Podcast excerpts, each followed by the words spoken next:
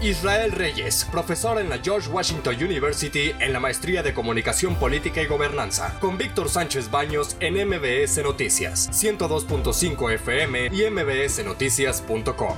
Ya nos acompaña por la vía telefónica Israel Reyes, profesor de la George Washington University en la maestría de Comunicación Política y Gobernanza. ¿Cómo estás, Israel? Muy buenas noches. Muy buenas noches, Víctor. ¿Qué tal? Me da un gusto enorme saludarte, saber bien que estás de salud y también me da mucho gusto estar con tu audiencia. Oye Israel, muchas gracias. Israel, yo hay una duda, ya hemos platicado sobre asuntos de ciberseguridad. Hoy hay un pleito entre Estados Unidos y la Unión Soviética, perdón, perdón, perdón, perdón, Rusia, que se comporten algunos políticos como si fueran soviéticos, ¿no? Pero con Rusia y China.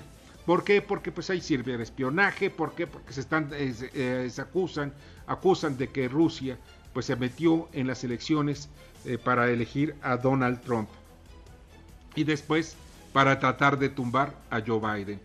¿Qué es lo que hay alrededor, de todo esto? ¿Es posible que pueda ocurrir un hecho de esa manera y de esa magnitud para poder cambiar el derrotero de unas elecciones como en el caso de Estados Unidos?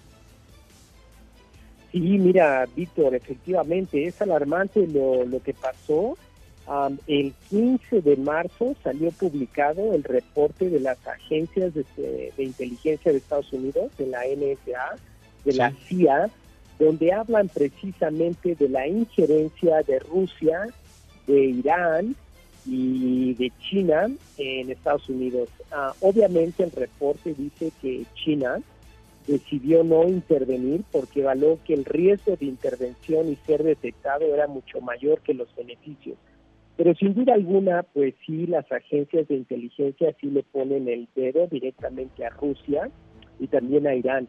Recordemos que, en octubre también del año pasado, precisamente un mes antes de las elecciones, el FBI dio el reporte y lo hizo público acerca del software Roboroof, que se trataba de un software que venía de Europa del Este con intenciones de infiltrar la infraestructura crítica electoral. Y bueno, vimos el reporte de Robert Mueller en el 2016 de la intervención rusa que pues, sin duda alguna favoreció a Donald Trump.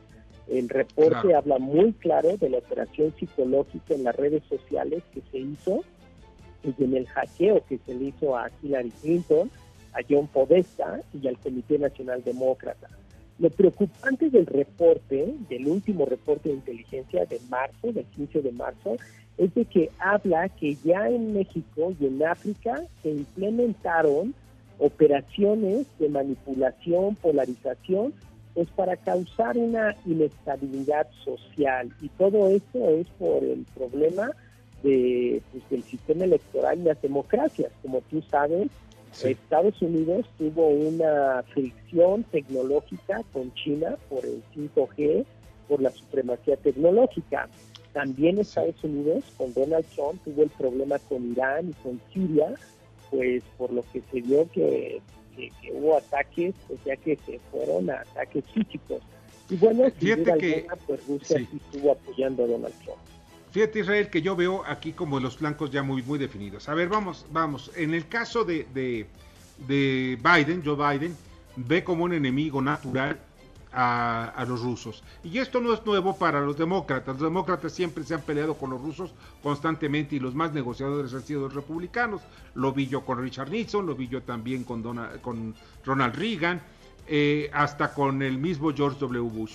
Pero en cambio sí tienen otros, otros pleitos y uno de los de, en el caso de, los demócratas lo tienen como que cierta simpatía y no quieren meterse mucho con los chinos como que ahí ahí le, sonríen. Pero mira ahora vamos a México.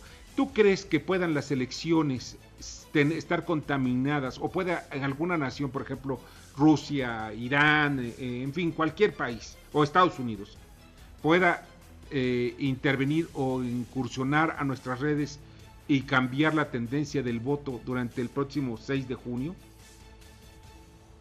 Claro, que sí, este, Víctor, no es, ah, no es fuera de la realidad, es un hecho, este, inclusive por análisis de inteligencia, y esto ya ha salido publicado en algunos medios, inclusive en el Bloomberg de Nueva York. En el Deep Web y en el Dark Web se encontró información sumamente relevante acerca de los, del Instituto Nacional Electoral de México. Eso es un hecho. Y, y sí obedece a una tendencia geopolítica internacional. Sin duda alguna, México es un atractivo para estos grupos geopolíticos porque es la frontera con Estados Unidos. Por eso no dudes que puedan pasar ciberataques a la infraestructura electoral y que pueda pasar manipulación de voto que ni siquiera sea internamente en México, pero que obedezca a otros ejes. Realmente el reporte de inteligencia de Estados Unidos es sumamente relevante, el cual, por cierto, yo lo publiqué en mis redes sociales. Ahí en Twitter lo pueden encontrar, ah, si me siguen, lo pueden bajar. Y ahí hablan precisamente de que en México y en África ya hubo una intervención y se están dando unas granjas de contenido para polarizar a la sociedad y yo casi, casi me atrevo a asegurarte que sí estamos al borde de un hackeo, como lo que pasó en Pemex, o lo que pasó en el SAT, como lo que pasó en México, pero esta vez al sistema electoral. Está muy tensa la situación. Lo que pasó en Estados Unidos puede pasar en México sin duda alguna, Victoria. Bernardo Sebastián. Sí, buenas noches, Israel. Y este hackeo pensando lo que no sea como por un país, sino por un grupo particular, ¿qué podría hacer el, país el país o las instituciones mexicanas para tratar de desarrollar una firewall, un, sistema de defensa, un sistema de protección? Porque en realidad, como bien lo vimos mencionado en programas anteriores, estamos en pañales. ¿Qué necesitamos? ¿Cómo podríamos uh, prepararnos? ¿Podríamos ir con un grupo particular? Eh, no sé, ¿qué podría ser? Mira, efectivamente, mira, primero que nada, en México estamos en una carencia de un marco jurídico. Tenemos una ciberdependencia en tecnología electrónica. No tenemos nuestra propia tecnología, somos usuarios de tecnología. Hoy por hoy, Facebook, Google y todas estas empresas internacionales tienen acceso a la data crítica de México y de los mexicanos. En México no tenemos una soberanía de la información, no tenemos una soberanía tecnológica y eso nos pone más vulnerables. Si Estados Unidos ha sido vulnerable, imagínate, ¿qué podemos esperar de México? Ahora, ¿qué es lo que pasa con países como Rusia, como Irán, como China, como Norcorea? Lo que ellos están ahorita discutiendo es de que no creen en la democracia y dicen que la democracia es un sistema que no trabaja. Su objetivo principal es socavar la credibilidad de la democracia. ¿Y cómo es lo que está pasando? ¿Qué es lo que hemos visto? Lo que hemos visto en Australia, lo que vimos en Inglaterra, lo que vimos en Estados Unidos, pues es precisamente eso, cómo los ataques cibernéticos y la manipulación y las campañas de desinformación en las redes sociales llevan a lo que nosotros hemos dicho en algunos lugares como a golpes de Estado digitales. Lo que nosotros vimos en Estados Unidos a través de la a través de la de las campañas de inteligencia y también de la comunidad internacional de inteligencia, lo que pasó con George Floyd, cuando hubo, existieron esos eventos masivos, fueron manipulados a través de las redes sociales. Y lo que nosotros estamos viendo día a día en otros países, principalmente en los que son fronteras en Estados Unidos, como es Canadá y como es México, estamos en una creciente manipulación y polarización. Y yo te podría garantizar que el riesgo de ciberataques a la infraestructura electoral va a estar en sus máximos números, totalmente. Pues nos dejas, mira, yo no tengo mucho cabello, pero sí te, con los pelos de punta, los pocos que tengo y algunos menos mal peinados, pero los, me los dejas de, punta, eh, porque sí, sí, estamos muy, muy vulnerables. Israel, te agradezco muchísimo que nos hayas acompañado esta noche. Claro que sí, Víctor, pues es un gusto estar contigo y con tu audiencia. El consejo para la audiencia en general es que, que tengamos cuidado en, en, en la democracia, que que nuestra voluntad siempre refleje lo que nosotros queremos.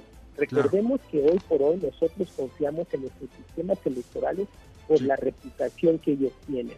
También les recomiendo que lean este reporte de inteligencia de Estados Unidos que es público, para que veamos lo que pasó en Estados Unidos para poder prevenir que eso pase precisamente en México. Y que lo escuchen en el INE.